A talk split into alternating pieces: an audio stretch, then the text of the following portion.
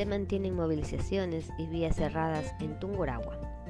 Pese a las medidas económicas anunciadas por el presidente Guillermo Lazo, las comunidades indígenas de Tungurahua continuaron este sábado con plantones y cierre de carreteras en algunos cantones de esta provincia. Los comuneros de las parroquias Quisipincha y Ambatillo reforzaron el bloqueo de la vía que los conecta con el centro de Ambato, con más árboles que tumbaron en esa misma zona y montículos de tierra. A continuación, deportes. Nuevos horarios para la Copa Ecuador. La Federación Ecuatoriana de Fútbol dio a conocer los nuevos horarios de los siete partidos de la Copa Ecuador suspendidos por el paro nacional que vive el país.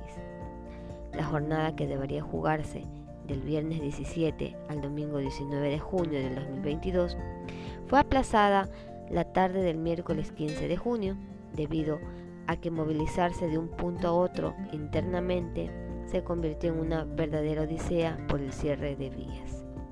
Para ustedes les informa Paula Zambrano.